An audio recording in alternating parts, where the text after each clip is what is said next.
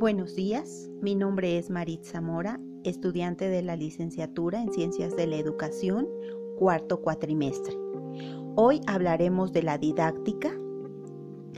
La didáctica es todo lo que utilizamos para el logro de los aprendizajes esperados.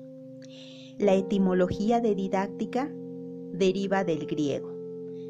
Didaskein, enseñar. Tecne, arte.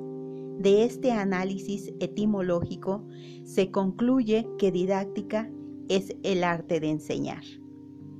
La didáctica es la parte de la pedagogía que se ocupa de los sistemas y métodos prácticos de enseñanza, destinados a plasmar un aprendizaje auténtico y significativo.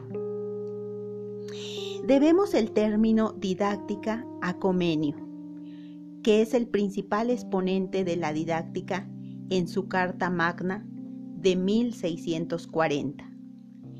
La didáctica puede dividirse en general, que es entendida como el estudio del proceso de enseñanza dentro del marco educativo, y didáctica específica, que deriva de las ciencias sociales, de las matemáticas, de la física, de la química, etc.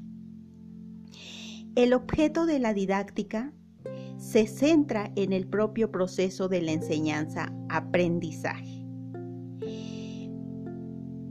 La personalización del proceso enseñanza-aprendizaje es adaptar a la persona la respuesta educativa según su naturaleza y características personales.